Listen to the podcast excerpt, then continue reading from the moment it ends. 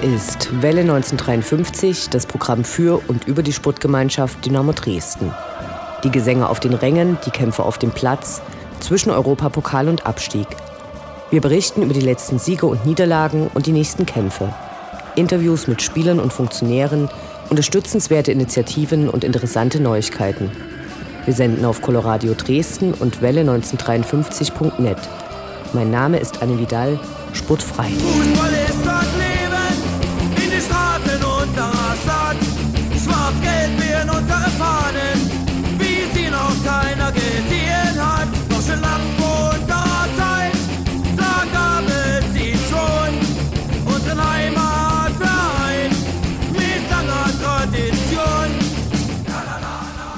Besonders gut ist die Stimmung derzeit weder im Verein noch bei den Fans.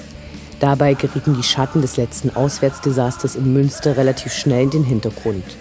Der Schacht brachte sich durch ein Banner gegen den RB Leipzig ins mediale Rampenlicht und die Fans von Osnabrück sorgten in Münster für Tumulte.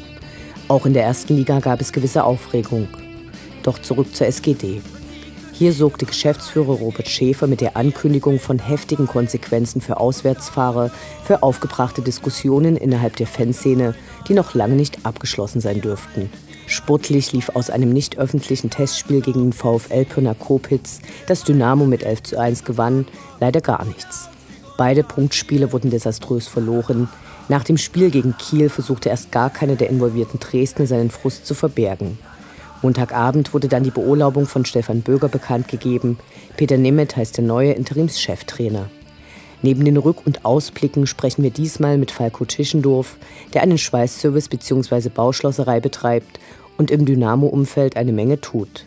Dies alles jetzt in der 14. Ausgabe von Welle 1953, Sportfrei.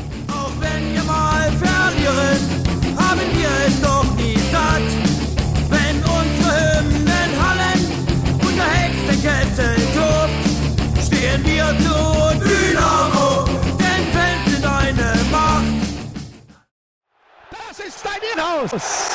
Kontermöglichkeit. Schnetzler, Schnetzler alleine. Schnetzler muss das Tor machen. Schnetzler, Tor, Tor, Tor, Tor.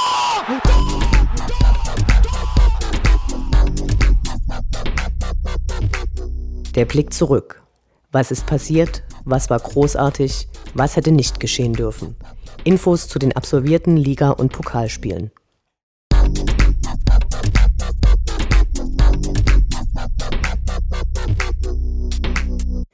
Mit Blick auf die Ergebnisse könnte man sich diese Rubrik heute wirklich schenken. Aber Dynamo-Fan sein als Erfolgsfan ist nun mal, zumindest die nächsten Jahre, nicht immer garantiert. Es gab zwar am 10. Februar einen 11 zu 1 Erfolg in einem nicht öffentlichen Testspiel gegen den VfL Pirna Kopitz, aber das zählt ja nicht, wenn es um Punkte geht. Hier also die Niederlagenberichte.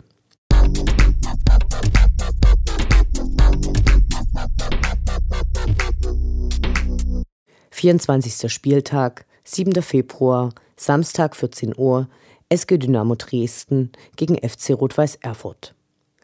Nun also das Geisterspiel, ein Wort, was wirklich niemand jemals wieder hören möchte. Nach Münster die zweite Niederlage im zweiten Spiel nach der Winterpause. Erfurt gewann, auch das will eigentlich niemand mehr hören, mit einem Tor kurz vor Spielende. Überraschenderweise stand Fütschel Seltenhust nach einer schwachen Leistung in Münster wieder in der Startelf. Wieder konnte er die guten Leistungen aus dem Training nicht zeigen, die als Begründung für seine Aufstellung genannt worden waren. Leider war er da nicht der Einzige. Es war ein schlechtes Spiel mit wenigen Chancen, es gab einige ungerechte Schiedsrichterentscheidungen, nun ja. Fast musste man dankbar sein, seine schlechte Laune nicht mit 25.000 anderen potenzieren zu können. Von außen drangen Fetzen von Dynamo-Lied gut ins Stadion und einige Male waren Böller zu hören. Ultras Dynamo hatten im Vorfeld versucht, ein großes Public Viewing zu organisieren. Dies scheiterte vor allem an den Kosten. Das Team des Dynamo-Wochenkalenders brachte ein Sonderstadionheft Dynamo-Sport heraus, das Informationen zum Erfurt-Spiel, aber auch ein Interview mit Sergio Allievi und Kommentare zum Verhalten des Vereins in der laufenden Pegida-Diskussion brachte. 50 Cent von jedem Heft ging an die Faninitiative Schuldentilgung. Wer das Spiel nicht an den Bildschirmen verfolgte, hatte jedenfalls nichts verpasst. In der Konsequenz tauschte Erfurt mit Dynamo den Tabellenplatz.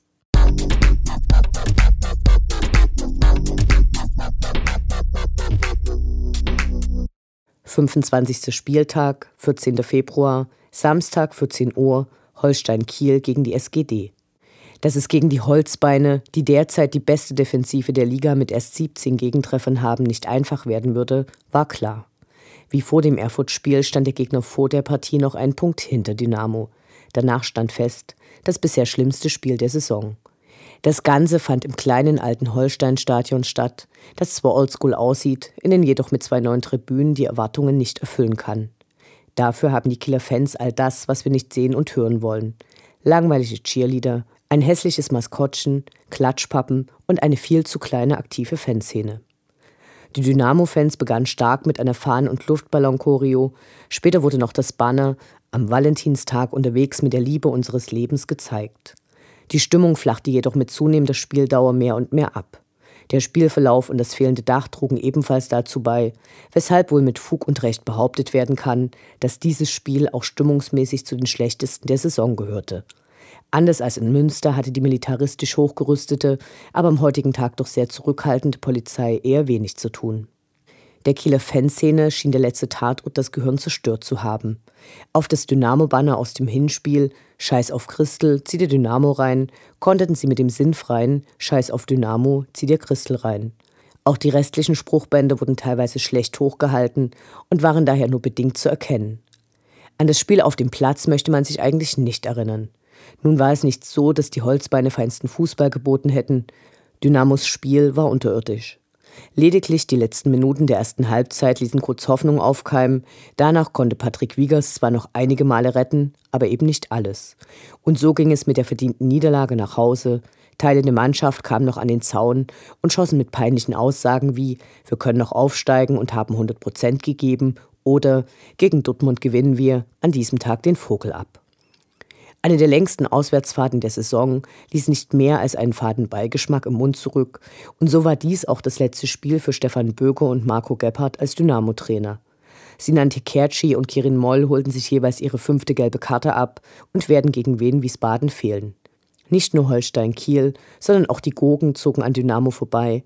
Der Kontakt zur Tabellenspitze ist abgerissen, um Dynamo herum aber noch sehr eng, sodass es sich bei den nächsten Spielen zeigen wird, wohin die Reise geht.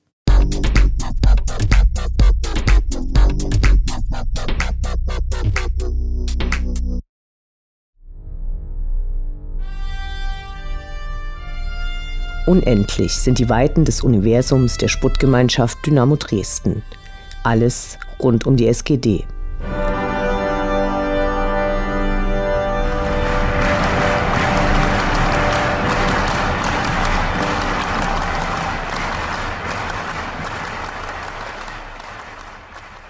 Am 3. Februar fand das 34. Turnustreffen zwischen Fan- und Vereinsvertretern statt.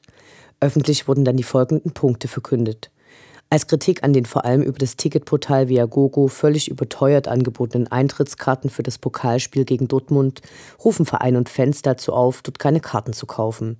Inwieweit es beim Hype um das Spiel Leute abhalten wird, dort Karten zu erwerben, darf bezweifelt werden. In der Zwischenzeit zeigt sich, dass Dynamo gegen Wochepreise vorgeht. So wurden am Mittwoch bereits die ersten beiden zweijährigen Hausverbote für Verstöße gegen die Ticket-AGB durch Woche beim Ticketweiterverkauf über Internetplattformen versendet. Zitat. Wer sich mit dem Weiterverkauf von Eintrittskarten auf Kosten anderer Fans bereichern will, agiert gegen die Sportgemeinschaft und hat entsprechende Konsequenzen zu erwarten. Die SGD wird auch in Zukunft solche Aktivitäten verfolgen und beispielsweise mitunter selbst Karten aufkaufen, um an die Namen dieser Verkäufer zu gelangen. Karten aus derartigen Angeboten werden storniert, um diese Verkäufer aus unserem Kreis auszuschließen. Zitat Ende. Zurück zum Turnustreffen. Außerdem stellten Ultras Dynamo ihre Pläne für das Heimspiel am 7. März gegen Sonnenhof Groß Asbach vor. Hier soll an das Miteinander aus dem Hinspiel angeknüpft werden, bei dem die Groß Asbacher clevererweise auch von offizieller Seite aus mit großer Vorfreude auf Dynamo zuging. Genauere Infos kommen hier noch. Ansonsten sprach der kaufmännische Geschäftsführer Robert Schäfer über das Geisterspiel gegen Erfurt als Denkanstoß zur Vermeidung künftiger Sanktionen. Dazu mehr in unserer Rubrik Strafen.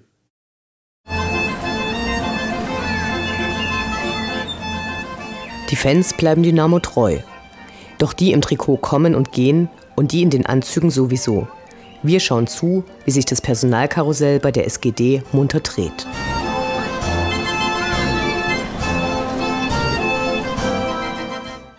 Dies dürfte wohl das am kontroversesten diskutierte Personalkarussell der Saison sein. Montagabend wurde nach einer außerordentlichen Aufsichtsratssitzung, bei der Vertreter aller Gremien zugegen waren, die sofortige Beurlaubung des Cheftrainers Stefan Böger bekannt gegeben. Stefan Böger war nach dem Abstieg im Sommer zu Dynamo gekommen, um aus zahlreichen neuen und jungen Spielern, für die die Verpflichtung in Dresden als Aufstieg gewertet werden konnte, eine erfolgshungrige Truppe zu bilden und die einzelnen Spieler weiterzuentwickeln. Überglücklich waren die Fans, als das Experiment gelang. Überraschend spritziger Fußball, eine Gemeinschaft auf dem Platz, erfolgreiche Spiele. Überragend, als nach 20 Jahren erstmals wieder das Pokal-Achtelfinale erreicht werden konnte. Dann lief es zunehmend schlechter.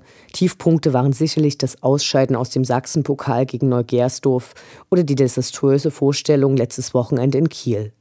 Die Gerüchteküche brodelte schon länger. Nun ist es nach 270 Tagen für Stefan Böker als Cheftrainer von Dynamo vorbei. Ralf Minge nahm auf der Pressekonferenz am Dienstag die Verantwortung für die Fehlentscheidung hinsichtlich des Trainerpostens auf seine Kappe. Die Diskrepanzen zwischen dem eingeschlagenen Projekt und der tatsächlichen Entwicklung, die unter anderem darin sichtbar wurde, dass bei den letzten Leistungstests die Hälfte der Mannschaft schlechtere Werte hatte als noch im Sommer, ließen aus Sicht der sportlichen Leitung nur die Trainerbeurlaubung zu. Explizit wurde darauf verwiesen, dass es nicht an den sportlichen Ergebnissen, sondern an unterschiedlichen Vorstellungen lag. Co-Trainer Marco Gebhardt wurde ebenfalls beurlaubt. Wir sagen Danke an Stefan Böger und Marco Gebhardt.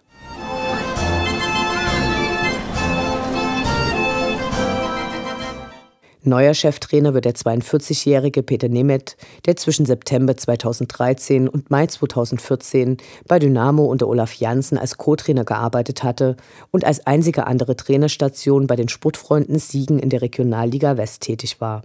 Als Gründe für die Wahl des gebürtigen Slowaken führte Ralf Minge an, dass Nemeth das Dynamo-Umfeld gut kenne und akribisch vorbereitet gewesen wäre. Montagnachmittag war es zum ersten persönlichen Treffen gekommen. Die Entscheidung fiel also sehr kurzfristig. Peter Nemeth erhielt einen Vertrag bis Ende Juni. Eine Aufstiegsklausel oder ähnliches sind nicht enthalten. Es wird jedoch laut Ralf Minge noch kein anderer Trainer für die neue Saison gesucht, sondern erstmal angefangen. Der neue Trainer kündigte harte Arbeit, Disziplin und Respekt, Zitat Ende an. Unterstützt wird er vorerst von Chefscout Christian Walter, der die Mannschaft letzten Sommer mit Ralf Minge zusammengestellt hatte und, Zitat Ralf Minge, wie kein anderer bei Dynamo die Liga kennt. Perspektivisch soll hier jedoch noch externe Unterstützung kommen. Im Bereich Fitness wird es bis zum Sommer eine Doppelspitze geben. Hier wird Physio Tobias Lange, der zurzeit Weiterbildungen absolviert, von einem externen unterstützt. Wir drücken die Daumen.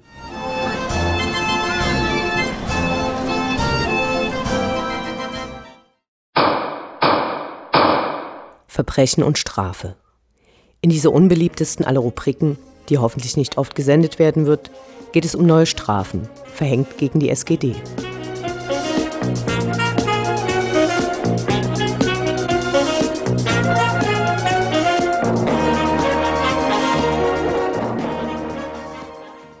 Diesmal ein Novum in der Kategorie Verbrechen und Strafe. Wir müssen über angedrohte Strafen reden.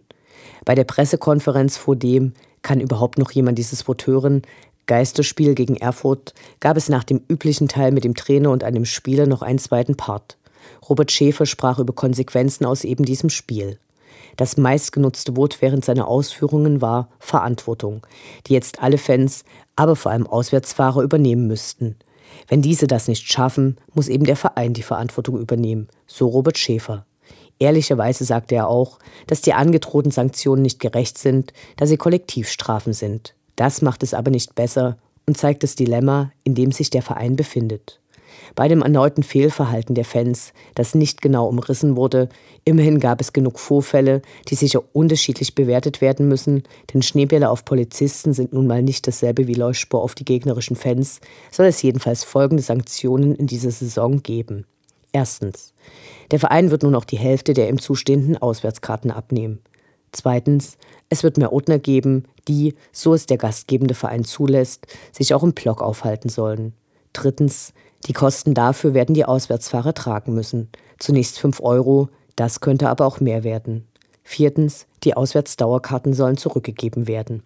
Diese Sanktionen sollen so lange aufrechterhalten werden, bis, Zitat, jeder selbst für sein Handeln Verantwortung übernimmt. Zitat Ende. Irritierenderweise nannte Robert Schäfer dann als Beispiele für gute Partien neben deren Groß Aspach auch das Spiel in Halle, bei dem es zu Beginn der zweiten Halbzeit kurz Pyro gegeben hatte. Verantwortung statt Ausreden klingt natürlich erstmal nicht schlecht. Es ist aber nur die halbe Wahrheit, wenn Robert Schäfer sagt, dass Auswärtsspiele kein rechtsfreier Raum sind. Das sind sie zwar nicht, aber die Sportgerichtsbarkeit des DFB ist keine transparente Institution, die für bestimmte Vorfälle vorher definierte Strafen verhängt. Genauso wenig wurde klar definiert, was erneute Vorkommnisse sind.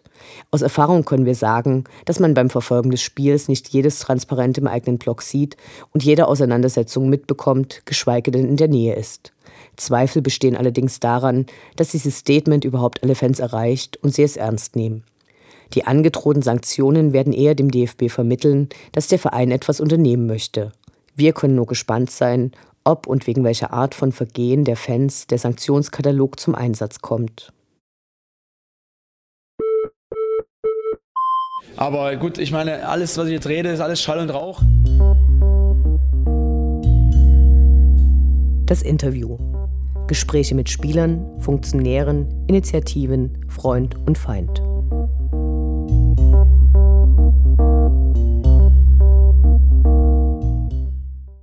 Hallo, ich spreche heute mit Falco Tischendorf. Hallo Falco. Hallo. Um dich kurz vorzustellen, äh, vorweg ein paar Worte zu dir. Du hast in deinem Leben schon ein paar Dynamo-Spiele besucht und du kommst aus Dresden und betreibst hier eine Schlosserei. In den letzten Jahren hast du manche Aktivität rund ums Dynamo-Stadion gestartet, die vielen Dynamo-Fans vermutlich bisher entgangen sein dürfte. Es fing mit dem Abriss des alten Rudolf-Habich-Stadions an, dass du mit anderen Mitstreitern äh, aus den Resten so einiges, sagen wir mal, verwertet. Wie ist es losgegangen? Womit hat es angefangen? Ja, wir haben schon einige Aktionen äh, gestartet und gemacht. Äh, das gehört vielleicht ganz wichtig erwähnenswert dazu, dass wir aus den alten Giraffen, also aus den Giraffen äh, kreiert haben, ge geschnitten haben. Für den Nachwuchs haben wir dort äh, diese Flaschenöffner äh, geschnitten, verzinkt, ein Logo drauf platziert und äh, für den Nachwuchs von Dynamo Dresden übers Fußballmuseum von Jens Genschmar äh, einer Verwertung zugeführt. Und ja, ich, das war eine schöne Aktion. Danach kamen noch die Tische aus den Restern. Es ist da schon einiges passiert, ja. Auch die Buchstaben sind erwähnenswert. Wir haben also, dann muss ich auch wieder den Herrn Jens Genschmar lobenswert erwähnen. Er hat im Prinzip die Buchstaben gerettet, die alten, den alten Schriftzug von äh, Dynamo Dresden, also Rudolf Harbisch Stadion ist damit gemeint. Und äh, ja, die werden in den Schrott gewandert. Eigentlich waren sie schon in der Schrotttonne. Wir haben sie also im Prinzip rausgezogen, gerettet, ist eigentlich der richtige Ausdruck. Und haben dort äh, Laschen dran geschweißt, haben die äh, Teile entlackt, haben, haben sie neu Pulver beschichten lassen in der JVA damals, äh, JVA Dresden. Und ich haben die dann im Fanshop äh, platziert äh, an der Wand. Und äh, ich muss sagen, das waren schon Aktionen, wo man sagen kann, das sind so äh, Reliquiensicherung, sage ich mal dazu. Die Flaschenöffner aus den Grafen, die bringen ja mittlerweile richtig viel Geld. Also ihr habt letztes Jahr der von der Initiative Schuldentilgung eingegeben, der hat 80 Euro gebracht. Kannst du dich daran erinnern, wie viel der damals am Anfang gekostet hat? Wir haben damals 600 äh, unzerquetschte Flaschenöffner hergestellt und haben 10 Euro pro Flaschenöffner verlangt. Ähm, ich kann mich noch gut daran erinnern, wie lang die Schlange vorm Fußballmuseum auf der Hauptstraße war. Die Bildzeitung wollte es gar nicht glauben, dass eine derartige Aktion so viele Menschen auf den Plan ruft. Ähm, ja, kann von den von Eltern von den Ammo-Fans erzählen, die äh, zwei Kinder haben und äh, wir haben dann bloß einen abgegeben. Da haben wir dann gesagt, na gut, dann stellen Sie sich bitte wieder von hinten an, wie früher beim Radeberger. Und äh, Dann haben sie auch zwei. Wir drücken dann beide Augen zu und so war es dann auch gewesen. Wir haben die Flaschenöffner innerhalb von wenigen Stunden alle an den Mann gebracht und ja, das hast, war schon eine tolle Aktion damals. Du hast noch ein paar aufgehoben für die Altersvorsorge oder sind die tatsächlich jetzt alle Ich habe selber noch zwei Stück, ja. Die, ich möchte auch noch eine Altersvorsorge haben, da haben Sie ganz recht. Okay, das bekannteste Objekt von dem Schaffen ist ohne Zweifel der Caproturm, der früher ja eher ein Provisorium war und jetzt gerade neu gemacht worden ist. Ähm, was wiegt der? Ja, der wiegt äh, ungefähr, also das ist ein Gestell aus Hohlprofilen, der ist äh, fünf Meter lang, äh, fast drei Meter hoch und der wiegt, äh, da bin ich jetzt schlecht vorbereitet, aber schätzungsweise 200 bis 300 Kilo könnten das schon werden. Also so in der Richtung läuft das ab. Wie ist es zu der Zusammenarbeit mit Ultras Dynamo gekommen? Hast du die angesprochen? Haben die dich angesprochen? Ja, man sieht sich eben Biergarten vorm Spiel. Man, man kennt sich über die vielen Jahre. Man hat eben so seine Beziehung zu Dynamo und äh, der alte Carboturm, äh, der wurde ja im, also es gab ein ganz kleines Fragment im, im vorhergehenden Stadium und den hat man äh, ja eigentlich auch verschrottet. Den konnten wir eigentlich auch bloß noch verschrotten, da war nicht mehr groß übrig davon von dem Gestell und da haben wir gesagt, wir bauen einen neuen Carboturm euch hin, dem neuen Stadion im Prinzip angemessen und würdig.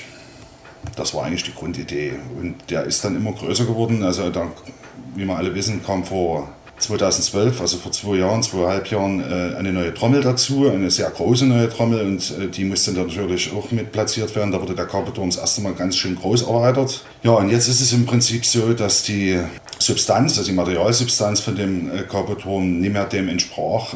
Also es sind auch schon wieder ein paar Jahre rum und das Ding steht ja bei, Wind und Wetter draußen im, im Stadion und der war bloß ein bisschen mit schwarzer Farbe damals bepinselt worden von uns.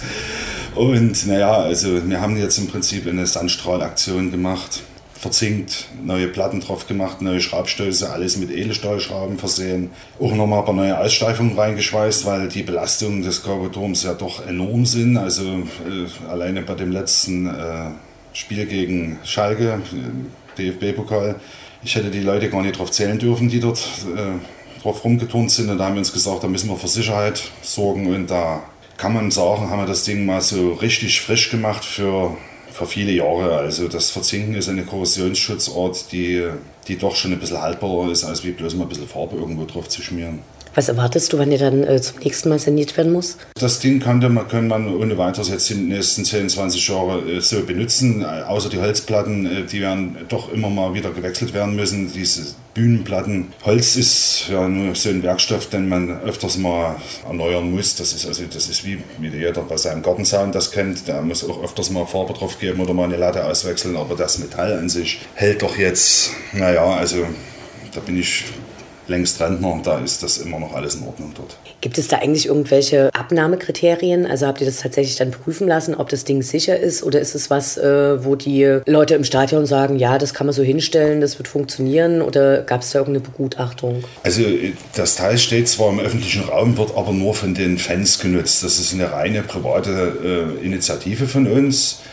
Natürlich kann ich als Handwerksmeister doch schon ein bisschen die Hand ins Feuer legen, dass das Teil hält. Und baue auch sonst viele Sachen, die halten müssen. Welche anderen Leute waren da noch dran beteiligt? Also hast du es ja nicht alleine mit deinem Schweißservice gemacht, sondern noch mit anderen Leuten zusammen? Ja, äh, ganz wichtig wäre zu erwähnen der Sandstrahler, die Firma Albrecht Dienstleistungen.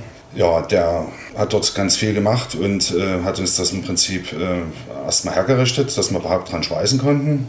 Dann kommt, äh, ist die Verzinkerei äh, erwähnenswert. Also ohne die Verzinkerei wären wir dort geht das ganze Verfahren des Verzinkens nicht. Wir haben hier zwei Tage mindestens an dem, das reicht gar nicht, drei Tage an dem Teil äh, dran rumgeschweißt und haben Aussteifung reingemacht. Ein Holzlieferant war noch mit dabei, den ich jetzt hier nie erwähnen soll. Also es, es gibt äh, doch schon einige andere Beteiligte auch. Die, die Ultras selber muss ich mit erwähnen, die haben tatkräftig mitgeholfen, das Teil zu transportieren und, und, und äh, an Ort und Stelle aufzustellen und zu, zu verbohren. Also haben die Leute dann auf jeden Fall auch mit einbezogen, weil also der Lemia hat bestimmt jetzt noch Kreuzschmerzen von dem schweren Teil vom Reinschleppen. Das äh, möchte man auch noch mit erwähnen, ja. Und äh, du darfst natürlich die Holzlieferfirma erwähnen. Na, die Holzlieferfirma ist, äh, die Firma Hornbach hat uns dort unterstützt. Ähm, also wir haben dafür auch eine ordentliche Spendenquittung bekommen äh, vom, vom Fanprojekt und äh, dadurch ist das auch alles in, in einem, sagen wir mal, ordentlich sauberen Lot. In, und, und äh, wie sieht es aus? Hast du jetzt trotzdem privat dann noch Gelder reingesteckt in die Sanierung vom Carpoturm oder konntet ihr das alles mit Spenden abdecken? Meine Leute sind in der Zeit ganz normal weiter bezahlt worden. Das ist alleine schon, das ist die private Initiative von mir. Und wenn ich da sage, dass wir dort drei Tage dran äh, gearbeitet haben, äh, kann sich jeder ausrechnen, teilweise zu zweit, dass dort äh, der Carpoturm äh, selbst schon nur die Sanierung jetzt eine, eine Größenordnung zwischen 3.000 und 4.000 Euro sind. Das Ding sieht zwar im Stadion dann nicht mehr so groß aus, das ist klar, durch die Größe des Stadions, aber äh, wenn man davor steht, äh, ist man doch schon ein bisschen erstaunt. Würdest du so eine Arbeiten auch für andere Stadien machen oder ist es was, was du wirklich nur für Dynamo machen würdest? Nee, das ist jetzt kein Geschäftsmodell hier oder Geschäftsidee, die man jetzt, sagen wir mal, vielleicht äh, wie, wie patentieren lassen kann oder irgendwas. Das ist eine, reines, eine reine Herzblutgeschichte für Dynamo. Wir haben das dort für die Fans gemacht, damit die sich dort ordentlich abarbeiten können und äh, eigentlich auch wesentlich bessere Arbeits, ich, ich nenne es jetzt mal Arbeitsbedingungen, kann man da vielleicht gar nicht so sagen, Arbeitsbedingungen, aber wer sich schon mal, sagen wir mal, zwei Stunden an dem Zaun festgehalten hat, mit der einen Hand und mit der anderen Hand das Megafon in der Hand halten muss, also das äh, ist dann vielleicht auch nicht mehr so das äh, Nonplusultra, was, was man als, als Einpautscher wie der Lemi äh, erleben will. Und dann so steht man ordentlich und hat, äh, hat auch seine, seine Crew im Hintergrund äh, im, im, gut im Blick kann sich auf das Wesentliche konzentrieren, was ja die Stimmungsmacher während eines Spiels sein sollte. Als die Sanierung des Carboturms geplant wurde, ähm, gab es da irgendwelche Widrigkeiten, mit denen ihr zu tun hattet? Na, es gab einen, einen heiklen Punkt bei der ganzen Geschichte und zwar das Spiel in Rostock. Wir durften uns in Rostock äh, unter die Sitzplatzfans mischen. Äh, der Ralf Minge hatte uns ein paar schöne Karten besorgt. Wir waren in einer größeren Runde, unter anderem mit den Behinderten, waren wir äh, gegenüber äh, vom äh, Fanblock von Dynamo und durften uns das Großfeuerwerk der Dynamo-Fans angucken äh, wer immer das verzappt hat, das war einfach eine Nummer zu viel. Und dort habe ich dann auch den Herrn Stefan Lehmann, ich sage es deswegen auch den Herrn, weil ich war dazu verrückt, äh, angerufen, dass äh, höchstwahrscheinlich diese Sanierung dort doch ein bisschen in Gefahr ist und dass wir das Ding wohl eher in den Schrott schneiden werden, wenn das hier so weitergeht. Und äh, Tage später, wo die Sache sich wieder ein bisschen beruhigt hatte und, und wir uns dann, dann doch immer unterhalten haben, für wem und für was, habe ich mich dann doch wieder breitschlagen lassen, das Teil äh, doch so zu sanieren, wie es jetzt ist. Aber es war doch schon ein kleines bisschen, sagen wir mal, wir waren verrückt auf solche Aktionen und äh, es gibt ja äh, im Leben eines Dynamo-Fans viele Sachen, äh, die, die schwierig sind. Dort war auf jeden Fall äh, ein, Punkt an, ein Punkt angelangt, wo, äh, naja, heikel. Wir haben es dann eben doch alles ordentlich gemacht. Okay, wir sitzen gerade auf den Stühlen, die ehemals von Spielern genutzt wurden. Was so die letzte größere Aktion war, vor dem Carpoturm. Hast du irgendwas für die Zukunft gerade geplant? Ja, die Stühle sind gerade dabei, ja, auch im Prinzip für die Nachwuchsstiftung in, in den äh, Verkauf zu gehen. Das ist aber noch nicht richtig angekurbelt. Da müssen wir erst mal sehen. Jetzt, äh, das sind alles sporadische Aktionen was da noch so in Zukunft kommt, man weiß es nie. Also, da, also der Carbeturm ist es auf keinen Fall, weil der steht jetzt und der steht auch gut. Okay, dann danke ich dir fürs Gespräch und wünsche dir viel Glück für die Zukunft und äh, uns Dynamo-Fans demnächst dann angenehmere Ergebnisse. Das wollen wir hoffen.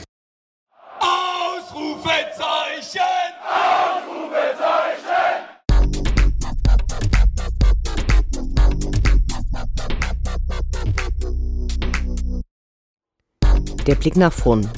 Die nächsten Spiele, die nächsten Termine. Hoffnung und Zuversicht. Niederlage oder Ufter.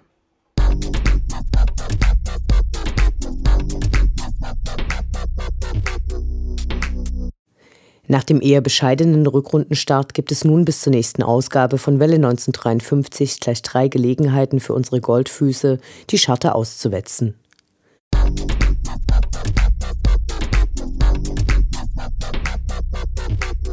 26. Spieltag, 21. Februar, Samstag 14 Uhr, SGD gegen SVW in Wiesbaden. Ein neuer Trainer ist da, Dominik Baumann kann endlich wieder dabei sein, Kirin Moll und Sinan Tekerci werden fehlen. Wenn es Dynamo schafft, die Ergebnisse der Hinrunde zu spiegeln, kann nur alles gut werden. Damals waren nach den Niederlagen gegen Erfurt und Kiel auch viele pessimistisch gewesen, bevor Dynamo mit zwei starken Toren von Justin Eilers und Marvin Stefaniak gewann und ein besseres Ergebnis damals nur durch deren überragenden Torwart verhindert wurde. Den bisherigen Saisonverlauf für Wiesbaden kann man durchaus als durchwachsen bezeichnen. Nach immerhin fünf Spieltagen, und zwar dem 5., 13., 14., 16. und 17. Spieltag, standen sie auf Platz 1. Mittlerweile sind sie auf Rang 11 abgerutscht. Allerdings steht bei ihnen wegen einer wettebedingten Absage auch noch ein Spiel weniger zu Buche. Als letztes haben sie gegen Hansa Rostock und Cottbus verloren. Peter Nemeth hat bei seiner Vorstellung gesagt, dass man in der dritten Liga gegen alle verlieren, aber auch gewinnen kann hoffen wir, dass es für ihn und uns alle ein guter Einstand wird.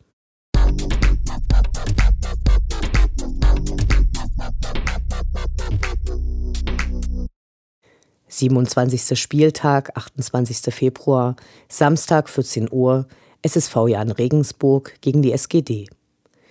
Nach den desaströsen Auswärtsspielen der letzten Zeit wünschen wir uns einen Sieg, klar.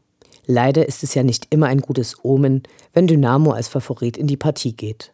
Immer noch steht Jan Regensburg auf dem letzten Platz. Allerdings ist der Schwimmverein erfolgreich in die Rückrunde gestartet und hat zwei Siege und ein Unentschieden erspielt. In der Winterpause waren fünf neue Spieler verpflichtet worden. 1770 Karten wird es für Dynamo-Fans geben. Diese Chance sollte man ergreifen, hat auch nicht nur Geschäftsführer Robert Schäfer wenige Auswärtstickets bei Vorkommnissen angekündigt. Am Dienstag wurde auch gemeldet, dass der Verband nach dem Platzsturm in Mönchengladbach durch Kölner Fans über ein Verbot von Auswärtsfahrten nachdenkt. Zitat ob Auswärtsfahrten verboten werden, muss die unabhängige Sportgerichtsbarkeit prüfen und entscheiden. Zitat Ende. So DFB-Sicherheitschef Hendrik Große-Liefert zur Rheinischen Post. Nun kommen ja immer mal wieder komische Vorschläge auf den Tisch, aber ist der Teufel erstmal aus der Flasche? Egal. Dresdner Fans können sich dann auch etwas anschauen, was es hier nicht mehr gibt, nämlich eine Weltkulturerbestätte, die Regensburger Altstadt. Ein Besuch eines Konzertes der Regensburger Domspatzen hingegen ist nur für Auswärtsfahrer möglich, die länger in der Stadt bleiben. Die haben nämlich dann Sonntagmorgen 10 Uhr einen Auftritt im Dom St. Peter.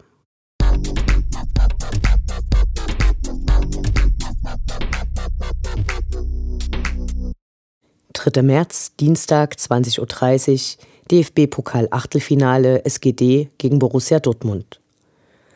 Und dann nun die Partie, die Dynamo eine Menge neuer Mitglieder und einen Verkaufsrekord für Halbjahreskarten beschert hat, waren diese doch neben der erfolgten Zahlung der Sonderumlage die Voraussetzung, um an eine der begehrten Karten zu kommen. Dortmund hat eine desaströse Saison hinter sich. An ein weiteres Wunder mag Welle 1953 trotzdem nicht recht glauben. Der Erfolg Dynamos, nach 20 Jahren wieder im Pokal-Achtelfinale zu stehen, ist enorm. Schalke und Bochum rauszukicken war großartig. Ob es weitergeht, wir werden sehen. Ein spannendes Spiel ohne sich zeitig abzeichnende Niederlage wäre toll. Oder drei Gegentore und dann vier von Baumann, Stefaniak und Eilers. Acht Träume.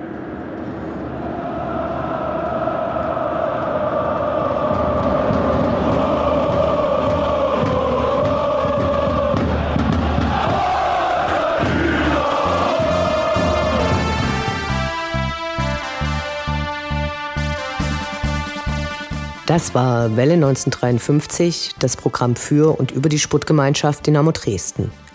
Die neue Sendung über die SGD, uns, die Fans und alle Neuch- und Widrigkeiten auf dem Weg zum Europapokal gibt es in zwei Wochen bei Coloradio und zum Nachhören im Internet auf welle1953.net als Podcast, den ihr selbstverständlich abonnieren könnt, um keine Sendung zu verpassen. Mein Name ist Anne Vidal. Auf Wiederhören. Bis zum nächsten Mal.